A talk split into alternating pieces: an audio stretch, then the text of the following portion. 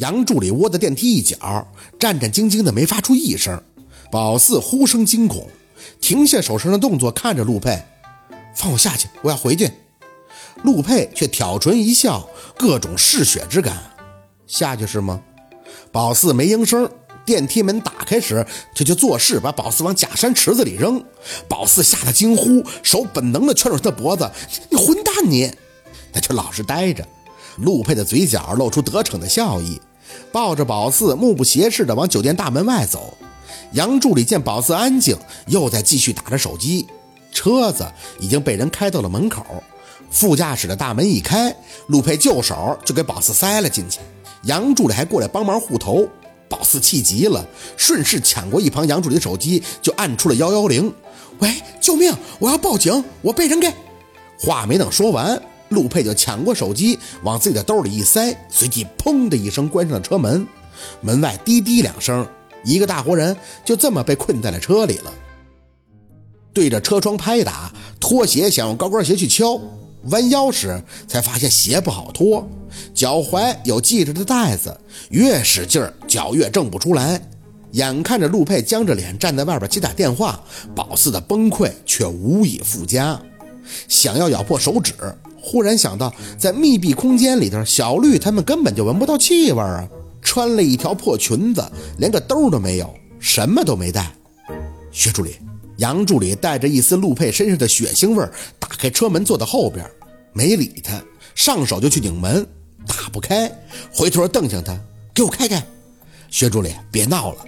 杨助理的眉宇一起控制不住的疲惫感。陆总不会把你怎么样的，他大老远急匆匆的赶回来，还不就是为了看你呀？闹，不知道闹什么了。杨助理在那里叹气，一向喜欢使眼神的脸上鲜有的跃起了担心。这段时间忙得要命，陆总前两天就睡了三个小时，之后到现在一直就没睡。今天晚上七点到的飞机，回家还匆匆的洗了个澡，换了身衣服，就怕你看出他哪儿不妥。明天早上还要飞上海，那片刚买好的地皮拆迁却出了问题。其实啊，今天根本就回不来，这么折腾还不是为了你，薛助理。人在上面待久了，看着光鲜，其实操心的事儿特别多，是真累呀。你照顾照顾陆总。只有在你面前，他才像个孩子。宝四闷闷地坐回了副驾驶的位置，略一抬眼，看着陆佩还在背着他打电话，那背身挺拔，似苍劲如松。出现时的确是显眼光鲜，玩世不恭，哪能看出两天没睡觉啊？可他什么都不说呀，这不说怎么知道呢？杨助理对宝四的安静有些不满。薛助理，别的我不敢说。陆总对你这份心，我想是一般人比不了的。先且不说他对薛主任怎么照顾吧，就说送你那个平安扣，那是跟一个当地的合作商在缅甸竞拍来的。你自己上网查查，一块缅甸玻璃种的翡翠要多少钱？先不说工艺，就差料子，你心里就有数了啊。当然，我没别的意思，只是当时很纳闷，陆总会对这个有意思。我记得他喜欢的是木头。谁知道他一上眼就看中了，就说适合你，有灵润燥保平安。那是多少钱啊？宝四对着室内镜闷闷地问着。杨助理哑然：“薛助理，你这脑回路是不正常啊！这时候你居然问我这个？你不说贵吗？那我问问呀。那问什么？他他怎么对我好？”杨助理无语，竖起了一根手指头。宝四哦了一声：“啊，一万啊，是挺贵的。你说什么？”杨助理的一嗓子差点把宝四吓着，一百多万呀！为表内心情绪，又重重的扔出两个字：欧元。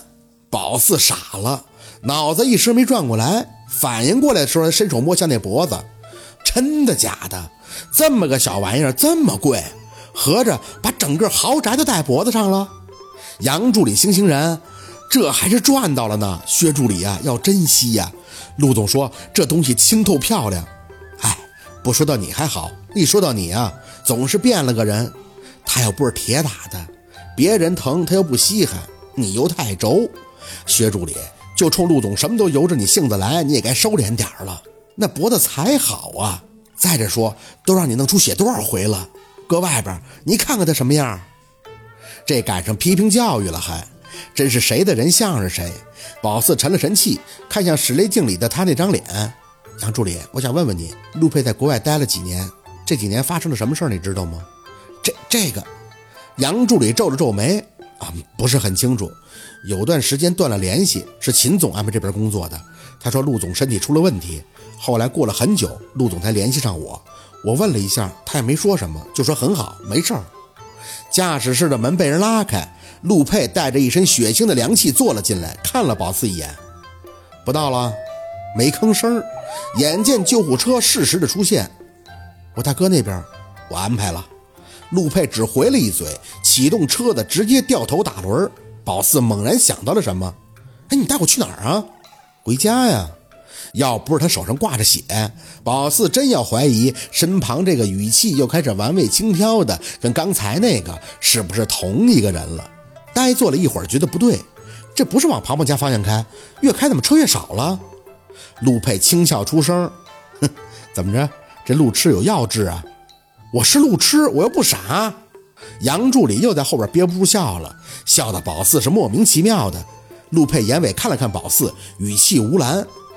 杨，你笑什么呀？没没笑什么。杨助理抿唇，开始不再言语。宝四皱着眉看着车窗外，直到看到别墅外熟悉的路灯，明白了，这是那北郊别墅。是啊，你多精明啊！陆佩淡淡的应着。两口子不回自己家，还要分居啊？谁跟你是是是那个？压根儿没法去看杨助理的脸，只觉得陆佩的车开得飞快。没等宝四抗议，这边就直接到了门口。他甩门直接下车，拿出钥匙就点开了黑漆漆的别墅大门，拉开副驾驶的车门，还看了杨助理一眼：“车你开回去，今天晚上好好休息，明天早上过来接我。”杨助理点头，推开车门，绕到驾驶室坐进去的同时，连带着看向吓得魂不附体的宝四：“薛助理，晚安。”“晚你个头！”宝四死死地扯着安全带不动，送回庞庞那儿。陆佩扶着车门没动。看着宝四，眸眼微狭，随后漫不经心地松了松自己的领带，身体一探，那边杨助理顺手就按开了安全带的开关，身体随即就被陆佩的胳膊捞着，整个就带了出去。宝四执着地抓着手里还在拉长的安全带不放手，穷途末路地喊着杨助理：“你拉一把！”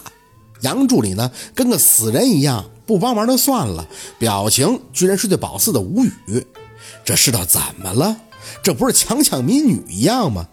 陆佩对宝四的挣扎不悦，手在他腰上一掐，吃痛感来临时，安全带从手上弹回，他拦腰把宝四从车里抱了出去，踏着大步，各种轻松潇洒地朝着院里边走。宝四悬在半空，各种的捶打、蹬腿后仰，叫的这周围不知道谁家院里养的狗都开始吼上了：“救命啊！”嗓子都要叫劈了。身后车子开走时，陆佩的脚步却随即一停。院里的灯随着大门的开启便已经大亮。他借着灯光垂眼打量着宝四，声音轻轻的：“叫啊，叫够了咱们再进去。叫就叫。”宝四蹬着腿，扯着嗓子就开始喊：“杀人啦！”周围还是只有狗叫。陆佩站着没动。宝四的挣扎似乎对他完全不构成威胁，压着身体又开始后仰：“着火了！”回应他的还是只有狗。陆佩眼里的光异常晶亮，嘴角勾着看，继续呀。我累了。宝四喘着粗气应着，只听大门外传出一句颤颤的男音：“啊陆总，您回来了。”陆佩回头看着门口拿着手电筒的保安，沉着的开口：“被投诉了？”